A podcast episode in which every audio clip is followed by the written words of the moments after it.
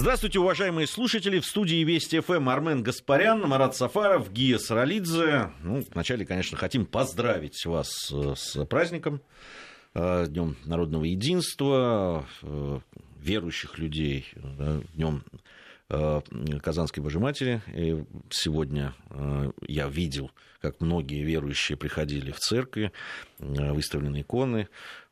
Всех поздравляем.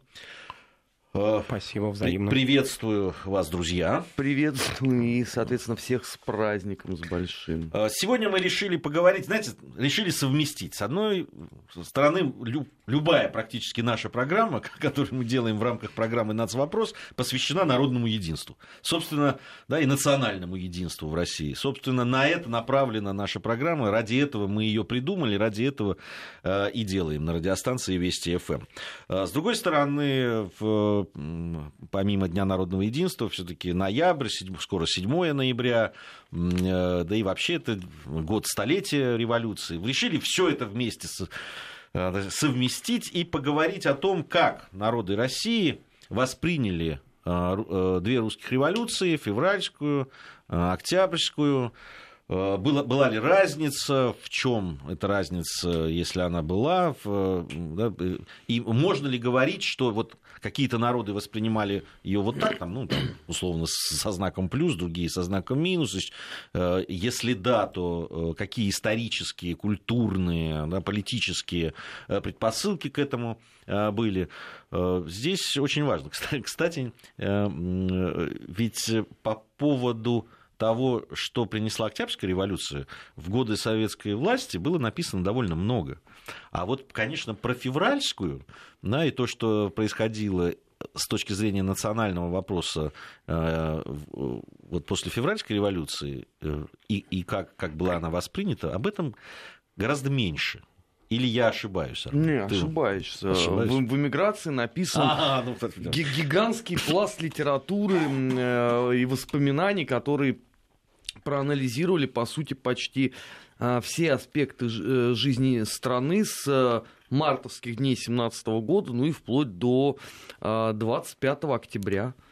Причем серьезные люди писали. Ну, например, знаешь, даже в Советском Союзе я тебе сразу вот сходу не назову аналога фундаментальной работы профессора Каткова по февральской революции. Я, я, и там нац вопрос тоже исследовался, вот именно как воспри... я, я как раз с точки зрения а, того, как а, национальные окраины восприняли эту революцию. Ну, это тогда скорее уже не марта, а, наверное, середина апреля и вплоть до, наверное, начала октября, потому что в середине октября уже все всем было понятно абсолютно. Не, ну, конечно. Думаешь, всем все было понятно? Мне кажется, не, не очень, пока бы там было понятно. Да нет, ну, стало очевидно, что если альтернатива последняя разгромлена, это имеется в виду военный и заговор Корнилова, то к власти приходят радикалы, а радикалы только одни там были, только партии большевиков, никаких других не было. Исследовался, конечно, а, вопрос национальных окраин, благо а, поводов для этого было великое множество. Ну, потери Польши, потенциальная потеря Финляндии, потому что, ну хорошо, мы там запретили временным правительством им принимать какие-то решения, но все же понимали прекрасно, что джина выпустили из бутылки. Хамское поведение Центральной Рады на Украине. А, не менее хамские заявления, последовавшие с э, Закавказья. Про русский Туркестан это вообще там отдельная песня. Поэтому, конечно, это все исследовалось. Но в эмиграции нашли очень простое объяснение всему этому процессу. Это все потому, что не те были министры. То есть народ-то оказался правильный, ну а что? Вы там посмотрите на деятельность товарища, там, господи, Милюкова э, и сотоварища. Ну, всех же от этого тошнило. Почему вы думаете, что если это было неприятно условно а, в Петрограде и в Москве, то где-нибудь в Тифлисе или а, условно в Киеве люди просто рукоплескали этому? Ну, конечно, нет. Хорошо, ладно, мы еще вернемся к этому вопросу. У нас сейчас на прямой связи Евгения Сватухина, сотрудник информационного портала Вестник Кавказа, наших э, партнеров по этой программе. Евгения, мы вас приветствуем. Здравствуйте. Э, мы с вами договорились поговорить о том, как э, восприняли революцию на Северном Кавказе. Вот давайте, угу. давайте про это и поговорим. Угу. А, ну, вот, конечно, наряду с тем, что как восприняли а, революцию на Северном Кавказе, конечно, а, были и а, такие общие государственные а, процессы, да, вот, о которых а, вы уже говорили, и вот, а, в частности, а, здесь бы хотела сказать, что действительно сотрясаемое кризисом временное правительство, оно не нашло поддержку масс. А, и вот даже министр земледелия Виктор Михайлович Чернов, он впоследствии горько раскаивался, писал, что да, надо, надо было действительно дать какие-то новые а, временные законы, которые бы регулировали вот актуальнейший на тот момент вопрос землепользования. А вместо этого мы опаздывали, опаздывали, еще раз опаздывали. А, вот. А это была обстановка, когда кризис в стране усилился буквально с каждой недели. И вот, а, конечно, в этих условиях актуальны и четкие лозунги радикалов, э, большевиков, такие как «Земля», «Хлеб», «Мир», они находили отклик у масс, э, а вот не какие-то да, абстракции вроде демократии, республики э, и так далее. Ну, в частности, Троцкий э, гремел э, с трибуны, что вот советская власть отдаст все бедноте окопникам, у тебя, буржуй, две шубы, одну отдай солдату, сапоги отдай рабочему э, и так далее. И вот Ленин, в частности, тоже указывал, что по инстинкту именно революции против капиталистов сочувствовало в России большинство населения. Вот, иными словами, государство в то время представляло собой такое открытое информационное пространство, э, которое вот большевики просто сумели заполнить э, более активно, нежели их политические оппоненты. Но вернемся к нашему региону, к Северному Кавказу. И здесь, конечно, те революционные метаморфозы, которые затронули все государство, не могли не оставить регион. Да, и перемены сюда пришли, отмечу, со значительным опозданием. Тем не менее, набрав обороты, стали не менее радикальными, чем в столицах. И вот в этот период э, в регионе появляется большое число сторонников э, новой идеологии и, как следствие, новой политической власти. Это была очень активная часть социума. Вот несмотря на то, что к общему числу населения, да, их было меньшинство. И вот именно они становятся проводником, теми проводниками перемен. Вот это активное, пассионарное меньшинство начинает раскачивать э, застоявшуюся, на их взгляд, картину такой провинциальной жизни. И э, несмотря на то, что местное население, там, казачество, горцы, народцы, вот, коренное крестьянство, они, конечно, по-разному э, относились к этому. В значительной мере большевикам это удалось. Ну, в качестве примера, да, в достаточно короткие сроки здесь были созданы органы новой власти на местах. И вот то, что и большевиков э, нашли, в общем-то, поддержку в регионе, признавали даже их э, непосредственные противники. Вот, в частности, э, в информационных сводках по Северному Кавказу Деникинской контрразведки вот с таким некоторым сарказмом да, отмечалось, что можно сказать почти с уверенностью, что большинству не чужды желание отведать радости пребывания в социалистическом раю. Особенно вот это чувствуется среди рабочих масс. А, и действительно, вот первыми на сторону большевиков а, стали рабочие. Сначала власть а, была утверждена в городах, административных центрах, ну, прежде всего Ростов, Екатеринодар, Новороссийск, Майкоп, Ставрополь, Владикавказ, конечно, а затем уже укрепляется в уездных, в отдельских центрах, селах, станицах и хуторах. Но вот здесь, что касается сельского населения, то необходимо отметить, что вот эти яркие лозунги, а, они прошли а, сквозь э, призму свойственного для селян такого а, аграрного консерватизма, скажем, вот, который предполагал умеренность э, во взглядах, такой самобытный склад мышления, образа жизни, приверженность э, к патриархальным устоям, конечно же. Однако обстоятельства вынуждали, просто обстоятельства жизненные, вынуждали людей к поиску альтернативных путей и способов даже, можно сказать, самосохранения – подталкивая да, к политическому выбору. И вот крестьянство значительно хуже ориентировалось, разумеется, в идеологических э, принципах новой власти. И вот так несколько абстрактно, можно сказать, представляло себе идеальное будущее в таких э, категориях, как равенство, ну, братство таких расхожих. А, и вот э, завершение, наверное, выступления, если вот попытаться вывести да, некую общую тенденцию восприятия а, красных лозунгов в нашем регионе, то большинство, настро... Э, большинство населения оно было скорее пассивно-нейтральным. Да? Однако по мере вот распространения а, практического большевизма и реализации уже этой политики на Северном Кавказе, это отношение кардинальным образом меняется. Да, приобретают черты резкого противостояния. Но это уже предмет отдельной дискуссии. От себя, наверное, только добавлю, что впоследствии здесь очень важным стала демонстрация большевиками национальных выстраивании собственной политики, что, в числе прочего, и э, где-то способствовало их победам в гражданской войне. Спасибо большое, Евгений. Дали вы нам много материала для дискуссии.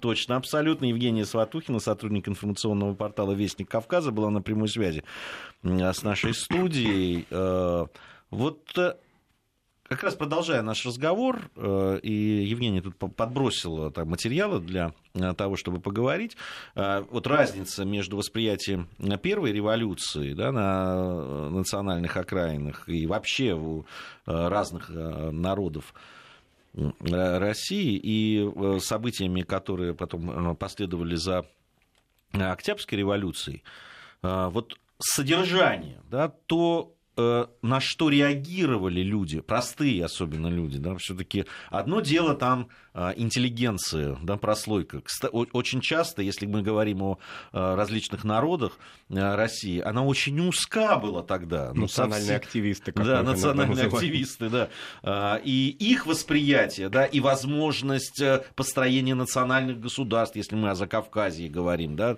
там, в, и, или еще где-то, или ну, увидеть какие-то новые горизонты для развития там, национальной культуры, то люди в своей массе воспринимали как раз лозунги простые, а, четкие, направленные именно на нужды людей, а, а, те, которые как раз большевики провозглашали. Все-таки некоторые из лозунгов таких скажем так, культурных или конфессионально-культурных люди, конечно, тоже воспринимали, и это очевидно. Допустим, если мы возьмем значительную часть народов э, Поволжья, скажем, то и при Урале, и Урала, то они политически консолидировались еще раньше, и мы знаем о создании, ну пусть так, в кавычках или без партий, скорее общественных движений, как бы мы сейчас их классифицировали, еще после революции 1905 года, и фактически даже некоторые из них были легальными партиями, и они уже к февралю подошли с достаточно большой массой людей, в том числе и в маленьких городах, и даже на селе имели поддержку, но опять же среди интеллигенции или среди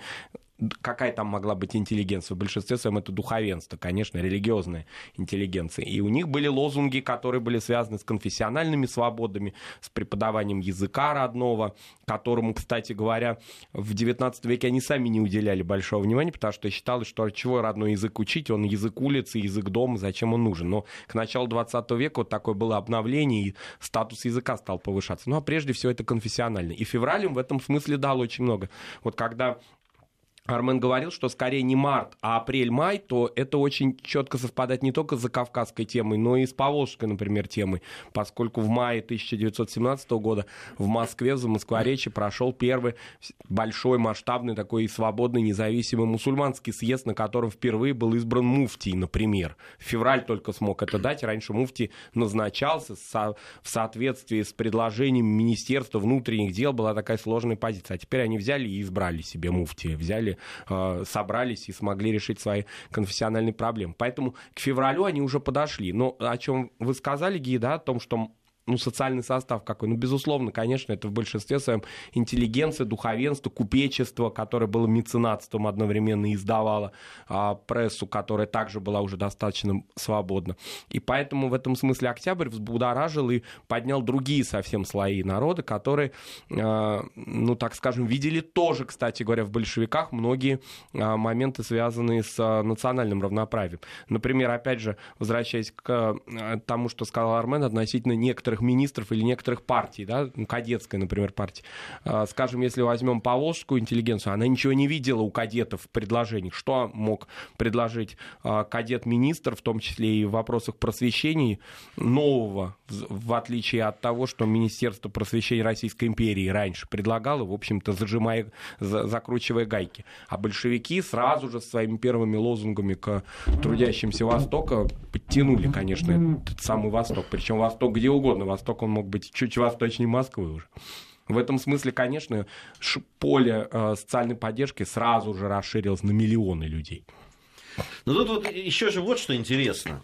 А, с одной стороны, э, лозунги, да, которые давали свободу, э, и в, в лозунгах большевиков это было, э, и там можно было увидеть и э, по поводу там, свободы национальностей различных ставились все, но ведь во главу угла все равно ставилось, ставился интернационализм в пику каким-то да, националистическим историям. Это у большевиков. Да, я про это и говорю. И, и лозунги интернационализма оказались сильнее.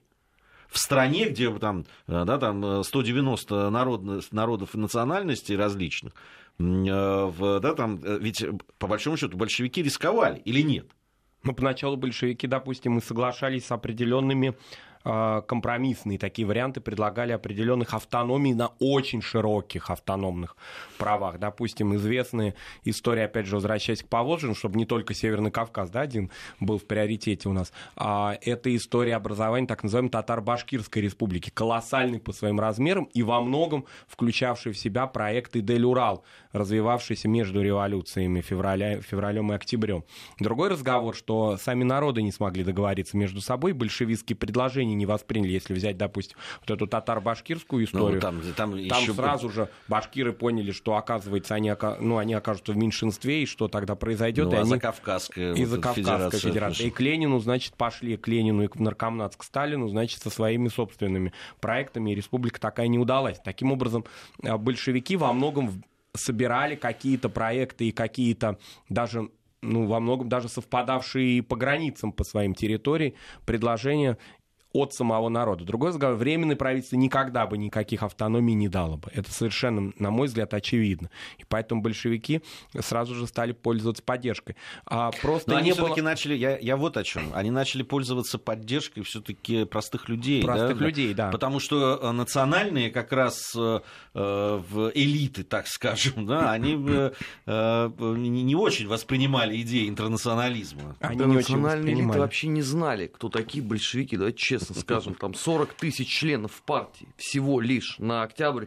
2017 года и сравнить это с миллионным э, э, контингентом у эсеров. И еще если мы посчитаем среди этих 40 тысяч представителей разных народов, которых будет меньшинство там. Вот, допустим, меня всегда в детстве ну, умиляла такая история в советском Татарстане, очень всячески э, подчеркивался и раздувался культ такого Хусаина Ямашева в Казани есть целый там проспект. Но и он, он первый татарский большевик, но в год его смерти 1912. То есть он первый-то первый, но он даже до 17 года не дожил. То есть количество большевиков среди очень многих народов было минимальным. И они это восприняли совершенно очевидно только после октября уже. Ну, это, это первый момент. Второй момент. Та интернациональная повестка, о которой ты говоришь, она на тот момент э, имела других главных лоббистов. Это были вовсе не большевики, это была партия эсеров. И не случайно, что в октябре 17 года еще до момента, по сути, э, того самого переворота или Великой Октябрьской социалистической революции, ну, просто первое определение принадлежит э, Троцкому, второе принадлежит Сталину. Савенков очень точно сказал, что вот этому самому условному интернационализму, который грозит расколоть страну, по сути дела, на целый ряд независимых государств, потому что непонятно, кто и что теперь должен защищать Нужно наоборот противопоставить некую русскую национальную идею. Была, кстати, полемика э, у Савенкова с его окружением по этому поводу. И э, на что давил Савенков? На то, что наша интеллигенция, говоря все время о проблемах национальных окраин, единственное, что научилась делать, это героически умирать за свои идеи и идеалы. Она прошла с этим 905 э, год, она прошла с этим февраль 17 и, разумеется, она проспала все возможные повороты с точки зрения политики, которые произошли в 1917 году. То есть, резюмировал Савенков на тот момент, за свои идеи надо не только уметь умирать, а надо уметь жить. Но было уже поздно, потому как одно дело, когда ты сидел в правительстве, у тебя были какие-то рычаги. Да, чем занимался Савенков, помимо интриг против Корнилова? Ничем другим. А на тот момент уже большевики, что называется, оседлали э, эту тему и всячески стали ее продвигать вперед. То есть с этой точки зрения у тех, кто хотел условно сохранить некогда существовавший статус-кво, ну, понятное дело, э, с серьезными уже изменениями, то есть там была убрана, например, черта оседлости и многие другие вещи. Уже шансов никаких не было, потому что никакой, опять же, внятной программы ни э, у, у первой волны контрреволюции образца там 17-18 года, ни у второй волны образца 19-20, я сейчас самый страшный вещь скажу, ни даже у русской миграции не было. Потому что никто о таких э, простых вещах не размышлял. Они все находились где-то там в высоких империях. А простой вот пример, коль мы тут сегодня про Северный Кавказ говорим. Когда там восстания начались, что сделал Деникин?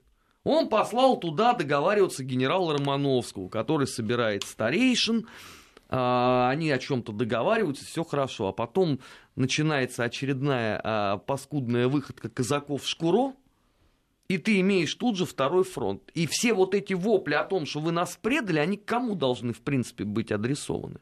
Ну так, если глубоко копать. Кто виноват в том, что опять насильничали, опять занимались мародерством и так далее? А привлечь ты никак не мог, потому что у тебя же вопрос в повестке нет. Ну и что? А большевики на этом играли. Если посмотреть э, печать молодой Советской Республики, там полным-полно статей как раз по национальному вопросу. Нет, ну он, он действительно э, в эти годы очень серьезно, э, серьезно и дискутируется, и по этому поводу ведутся споры, и очень много пишется, и теоретиками партии, а, Поэтому по национальному вопросу много пишет и Ленин, э, и Сталин, который тоже считался ну, вообще нарком нацем был нарком на тот момент. был, да, на тот момент. И э, там очень серьезно по, по этому поводу подходили. И, и есть ощущение, что э, не ощущение, а уверенность в том, что большевики понимали, какая, какое значение имеет, особенно вот на э, старте да, советского проекта, вообще этого большевистского проекта, отношения э, межнациональные. Но они фактически создают карту да, национальную, то, чего то, что было мечтой для очень многих народов, а некоторые народы вообще не имели никогда никаких форм самоорганизации политической. То есть какие-то народы там, допустим, входили в состав Российской империи со своими политическими структурами, а какие-то вообще никогда не имели этого, не имели четко очерченных границ своего расселения, потому что именно большевистская политика каким-то образом даже и консолидировала их ареалы, допустим. А некоторым доставались большие губернские города в качестве, с развитой инфраструктурой в качестве столицы столиц, создавалась система образования, которая вслед за этим стала проходить. Тут скорее не Луначарский, как наркомпрос, а скорее вот его зам, потому что наркомпрос был колоссальное, огромное ведомство, там его замы курировали эту систему. Переходы на новые алфавиты, вот это все начало происходить именно, собственно, в самом начале 20-х годов. Мы продолжим нашу беседу сразу после новостей. Нацвопрос о чувствительных проблемах без истерик и провокаций.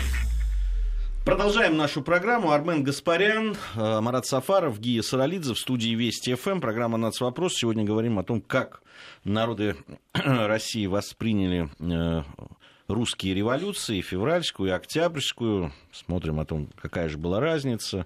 Почему э, большевики оказались в своей национальной политики, которую они разрабатывали, успешнее, чем другие политические силы. Но из того, что говорит Армен, я так понимаю, что у других просто вообще не было никакой национальной политики, в отличие от большевиков. Ну, или, во всяком случае, по сравнению с тем, как этим занимались большевики, э, национальная политика была очень слабая. Не, ну давай скажем э, прямо, она еще, извините, в январе 1917 года вообще не существовала в стране. Потому что если под национальной политикой подразумевать лозунг октябристов, э, которые пошли на выборы в Государственную Думу под девизом «Мы равноправие евреям не дадим», то тогда надо действительно просто смириться и сказать, ну вот все как бы. А потом э, весной 1917 года, да, начинается э, проявление той самой национальной политики, ставшей, кстати говоря, невероятным откровением для очень многих людей. Э, потому что никто же не подозревал даже тогда, витая в этих высоких империях, что какие могут быть сложности. Когда кто-то хочет отсоединиться, кто-то говорит о том, что мы хотим больше а, прав а, для собственного народа, но в формате России. А, кто-то говорит о том, что они вообще все это не признают. Ну, имеется в виду все то, что происходит сегодня в Петрограде. Плюс, э, давайте не будем забывать, еще же оказался в подвешенном состоянии вопрос будущего государственного устройства страны. Ведь Э, должно было состояться учредительное собрание, которое готовили и которое должно было потом принять некое решение от лица всех народов э, страны. Другой вопрос, что это все не состоялось, и большевики э, сами приняли за это учредительное собрание решение. Но согласимся, да, когда у тебя все находится в подвешенном состоянии, зачем тебе о чем-то думать? Ну, ты знаешь, что через там три месяца придет учредительное собрание. Какой-нибудь Еборгей Гордеевич Кукушкин придумает хорошую схему, которую все равно никто не поймет, но за нее проголосует. Ну, так и будем жить. Ну, это же правда, это ровно так и происходило все. И я обращаю внимание еще раз. Вот начинается гражданская война. Вот, казалось бы, да, все против всех, и должен быть какой-то национальный вопрос. А я вам открою большую тайну. Вы знаете, к чему свелся национальный вопрос в первый месяц, что они белого движения на юге России? Надо воевать с немцами или нет? Вот и весь э, национальный вопрос. А больше того, при э, размышлениях о том, да, конечно, надо, потому что мы с ними мир не заключали, был обнаружен второй враг помимо большевиков. Это украинские самостейники а что они, которых все эти уроженцы Малороссии, а среди лидеров белых на юге России, ну, подавляющее большинство выходцев было именно вот с тех земель. Они не подозревали, они не понимали, откуда это все взялось и как на это надо реагировать. Ты идешь воевать за единую неделимую Россию, в своем представлении, да, а, а у тебя здесь какие-то люди уже в клоунских вот этих вот э, жовто-блакитных э, штанах прыгают, колпаках. И вот люди столкнулись с тем, что существует национальный вопрос. Впервые в жизни. Все приплыли. А у большевиков все было сильно попроще. Они знали, что хотели. Ну, я так понимаю, что они и страну знали это получше тогда получается. В разы. Они, они знали, что они хотят, и, во-вторых, они понимали, в какой стране они живут и в какой стране они делают революцию. Ну, по восточному, допустим, направлению это совершенно очевидно, потому что э, либеральные партии, те же кадеты, они, не вырабатывая какую-то свою национальную политику, они ее фактически перекладывали на депутатов Государственной Думы из числа восточных народов. Они же в большинстве своем, ну, так или иначе, все-таки были либерального такого толка эти депутаты. Так как они проникли, да, в первый уж э, созыв-то они проникли основательно, потом все меньше и меньше их становилось, но тем не менее все-таки какую-то но, силу но они... дуль посеяна ну, еще жила ну, прекрасно. Жила, да, и поэтому вот, собственно, вы там давайте сами размышляйте, о чем хотите, потом нам докладывайте, а мы уже будем решать, действительно это правильно будет или нет. Собственно говоря, вот в этом заключалась связь, э, допустим, кадетской партии с ее, ну, они не были ее членами этой партии, но все-таки с людьми такой же примерно либеральной ориентации. А здесь с мест эта инициатива, она снизу идет. То есть это не какие-то, допустим, в Таврическом дворце рассуждения, а вот оно все идет прямо непосредственно из земли. Но и, конечно, сразу же возникли и ошибки, и противоречия. Они неизбежны в таком хаосе могли быть. Это допустим, самое, наверное, острое, это национально-территориальное размежевание, потому что провести его так, чтобы не обидеть всех, да, и не обидеть, вернее, кого-то. Но, при... с одной стороны, конечно, были там ошибки, э, Марат, но с другой стороны, вот ты абсолютно правильно говоришь, провести ну, а так... это возможно, То есть да. это, это, это, но делать это надо Но это было делать надо, и просто здесь неизбежно это возникало, да, когда, допустим, народы же не все жили так плотно и консолидированно, что вот их вот окучили, и они оказались, соответственно, в какой-то своей национальной территориальной организации. Как можно было, допустим, организовать так татарскую республику, например, чтобы значительная ее часть все равно не осталась за бортом этой республики, если народ расселен там в десятки губерний, допустим, и еще помимо этого еще в Туркестане, и в Сибири и так далее. Это было совершенно невозможно. Даже на Кавказе, где более или менее, допустим, было понятно как, все равно возникла масса сложностей, из-за этого-то и большевики, по-видимому, да, сразу же, э, ну, так скажем, у них возникла вот эта идея федеративной уже, да, когда образовываются некие более общие а, Не, ну это, структуры. С моей точки зрения, это была абсолютно правильная идея. Я, да. я, я вообще за нее стоял всегда, с, еще со времен, когда я был э, студентом. Э, да, за Кавказская республика была абсолютно правильной, территориально, с точки зрения э, логистики, и с точки зрения... Вы, и, и, и, это тут-то я... Ну, тут вообще, я же вообще не буду спорить, кто же от Тбилиси откажется. Ну да. Вот, ну, ну, тогда Тифлиса. Да, тогда Тифлиса. А, с точки зрения, да, там, выхода там, к морям, э, ну, как транспортные пути и все остальное. Да, и с точки зрения того, что, конечно, при ее существовании пусть тлели все различные противоречия, например, в представительстве народов там в разных да, ведомствах и а, комиссариатах, но тем не менее это не имело до мордобоя, до мордобоя не доходило. Не, ну, вспомните, там, да, там 18-19 год не успели получить националисты Э, разных мастей, да, там э, э, власть в Закавказье, как тут же разразились там события в Азербайджане между азербайджанцами и армянами, события в Грузии между армянами и, грузинами, да, там война была просто самая настоящая. Да, и за СССР в этом смысле многие проблемы, пусть и на одно десятилетие, но все-таки задержал. Вот, поэтому то, что порядку-то стало больше. Вот я вам сейчас зачту одного из наших слушателей, какие он выводы сделать. Я, я, я просто не хочу, чтобы человек делал такие выводы из нашего разговора. Э, значит, не подписался. Человек пишет. Вывод. Горстка большевиков обманула всех, а потом весь народ посадила в ГУЛАГ, а евреям не позволяла учиться в вузах. Ага. Вот, вот какие выводы делает... Э, знаете, вы либо слушаете какую-то другую радиостанцию и другую программу. Значит, совершенно другие выводы у вас должны быть. Большевиков действительно было немного а, значит, никого не обманывали. Единственное, что они очень хорошо слушали и слышали а, тех людей, которые в стране жили. Они фактически а, зачастую воспользовались программами национальных различных сообществ, которые уже были выработаны к этому времени, включая в том числе и территориальные программы. Это, ну, можно их там обвинять в плагиате в том, что они очень успешно использовали чужие наработки, но так или иначе они слышали инициативу снизу. Это самое главное. И ни, ни, никаких там, скажем так, это не были какие-то разработанные кабинетные решения, там, наркоматские.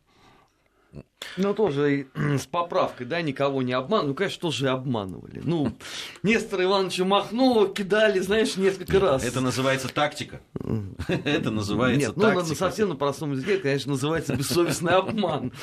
А, вот, но а, в целом, конечно, а, конечно, они имели свое представление, они его проповедовали. Но ведь с этой точки зрения им невероятно повезло. Им в противовес ничего не звучало. То есть у тебя есть только твоя идея, ты ее высказал, а в ответ тебе ровно вот на этом э, фронте ничего не звучит. Ведь э, белые пропагандисты полемизировали ну, там, с фактором экономики, условно, да, с фактором политического устройства страны. С внешнеполитическими. С внешнеполитическими приоритетами. А вот этот вот национальный вопрос, он вообще никого не волновал. Ну, в принципе, да.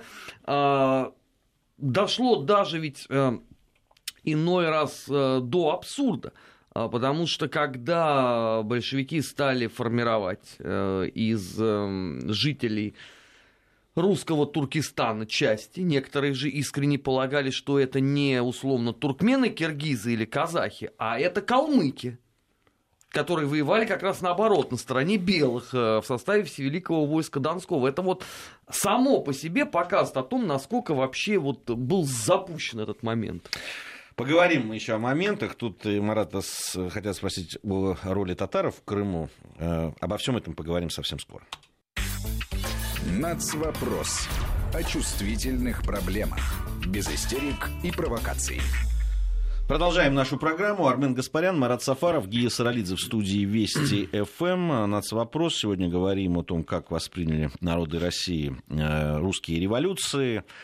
Э, вот э, попросили, Марат, тебя, в, какая роль татар в Крыму в 18 году? Что там за особая роль такая? Ну да, если, допустим, брать а, позицию, скажем, предшествующего периода, февральского периода, то они, э, крымские татары, в целом были в таком фарватере общемусульманском, поддерживали все эти начинания, которые происходили. То есть начинаний-то особых не было, просто свободу саму поддерживали, в том числе вот на этих пресловутых, уже упомянутых мусульманских съездах активную часть принимали. Но потом э, ситуация развернулась таким образом, что, как известно, в 1918 году советская власть пала в Крыму, она была недолго, да, и, соответственно, начался период немецкой оккупации.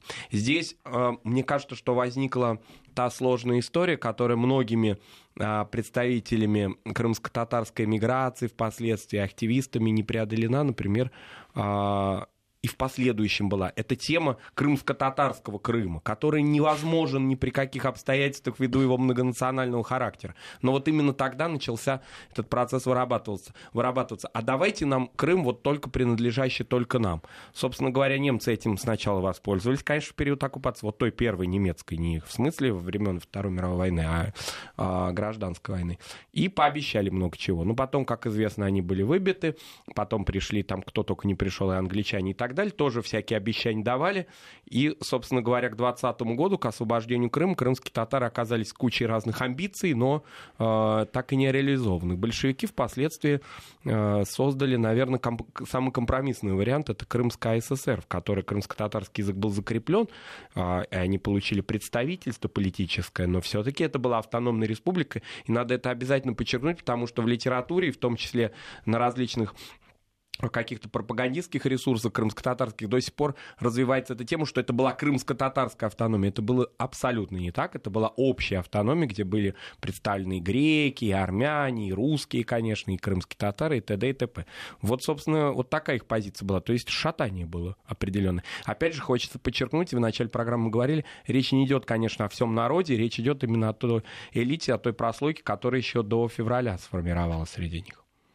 Ну, а при генерале Слащеве, знаешь, э, не пораскачиваешь ты лодку. У него разговор-то очень простой был. Да. Он на березы отправлял людей со скоростью звука. Знаешь, э, немцы, наверное, в 42 году еще скромнее себя вели. У Слащева за агитацию, которую в любой момент могли назвать там большевистской, революционный разговор был очень простой. Да. Виселица. Все. В 20 году, ну, не сильно проще было.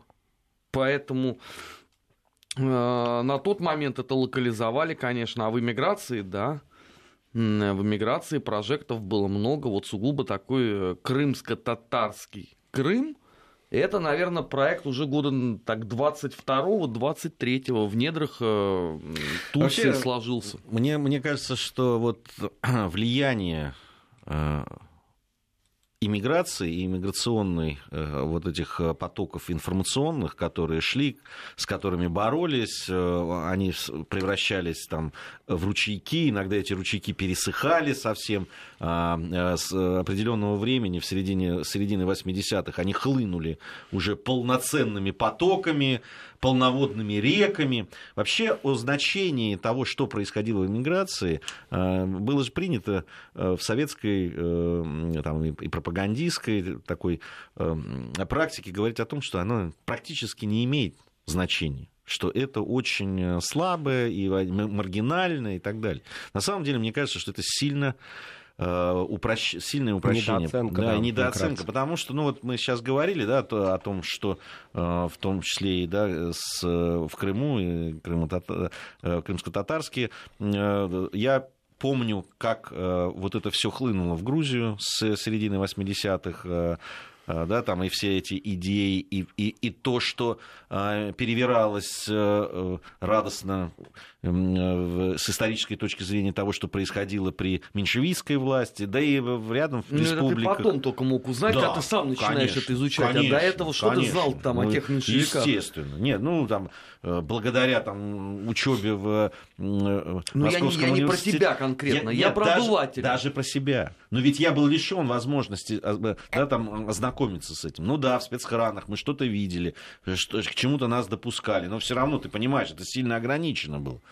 А уж для простых людей, так э, тем более. И, конечно, Э, все это воспринималось, все это находило такую благодатную почву, особенно на э, тех условиях, которые происходили, и а социально-экономических да, изменений. А помимо литературы, это же ведь если мы возьмем немножко более широко, это все те вражеские так называемые голоса, они да. откуда шли? Понятно, что на чьи средства это все происходило, и кто это все организовывал, это ясно, но все эти редакции ведь сформированы иммигрантами. Советология та же самая, которая у нас была целая вот с Арменом мы программу, да, несколько буквально там недель назад проводили, посвященную советологии, отдельному вообще направлению. Оно ведь не только из числа а, иностранцев а, формировалось, но прежде всего из числа людей, которые знают язык, знают менталитет и так далее, то есть числа иммиграции. Это был мощный пропагандистский поток, шедший весь 20 век полностью. Причем по разным направлениям иногда даже удивляет, что насколько детальная и насколько э, ювелирная работа производилась, когда какие-то небольшие по численности народы, я даже не знал, что у них есть иммиграция. Вот, а между тем она была. Ну, понятно, что опять же не знал, потому что не было информации о той же, скажем, э, калмыцкой миграции колоссальной, да, которая э, по своему значению, конечно, превосходила то, ту идеологическую работу, которую проводил калмыцкий обком КПСС, да, совершенно очевидно, что совсем другие люди там находились в миграции, с другими возможностями, другого даже э, арсенала своих аргументов и так далее. Ну, это вот тут любопытная история, любопытно что э, в том числе и национальные, э, национальные э, вот это, и эмиграции, да, какую они оказывали, какое они оказывали влияние, и как это все прорвалось в 80-е годы, в том числе и да, с националистическими движениями, которые возникали и в республиках национальных. Потому да, что этого не было. Оттуда и прорыв ведь у нас же все к чему свелось, да? Вся иммиграция это все сплошные монархисты. А потом, конец 80-х годов, выясняется, какие-то социал-демократы, эсеры, э, кадеты, э, либералы, просто демократы. А где монархисты-то сами? Ну и все. И противодействовать. Ну и да, и национально-буржуазные, какие националистические, если говорить да. про э, про национальные окраины. Причем интересно, что в эмиграции они часто сосуществовали очень мирно между собой, и на тех же, скажем, в тех же редакциях Но различных... Они кормились Да, тоже. они из одного, что называется, это, из одних рук, и поэтому спокойно там в коридорах разных а, пропагандистских... Ну, тоже не всегда, ну, потому не всегда, что радикальные да, националисты но... застрелили, между прочим, э, Леонида Набокова. Ну да, но это в самом начальном, да, на самом начальном этапе. А вот если взять там послевоенный, скажем, период, а, в своей пропаганде они были разные, но при этом мир мирно сосуществовали друг с другом. При том, что натравливали народы друг на друга своей работой. Я, я знаю очень много уже в современной истории людей, которые между собой, э, встречаясь, э, э, очень мило беседуют, разговаривают, интеллигентнейшие люди. При этом призывают там, к страшным вещам, либо из их речей там, или работ научных или околонаучных делаются выводы такие, что потом льются реки крови. Вот на нашей с вами памяти, начало 90-х, да и сейчас некоторые э, вполне себе интеллигентные люди э, делают примерно то же. Э, Марат, спасибо большое спасибо. за участие в нашей сегодняшней программе. НАЦ вопрос, я напомню, по субботам у нас выходит с 16 до 17. Совсем скоро начнем подводить итоги недели. Я и Армен Гаспарян остаемся в студии. И э, после новостей вновь с вами встретимся.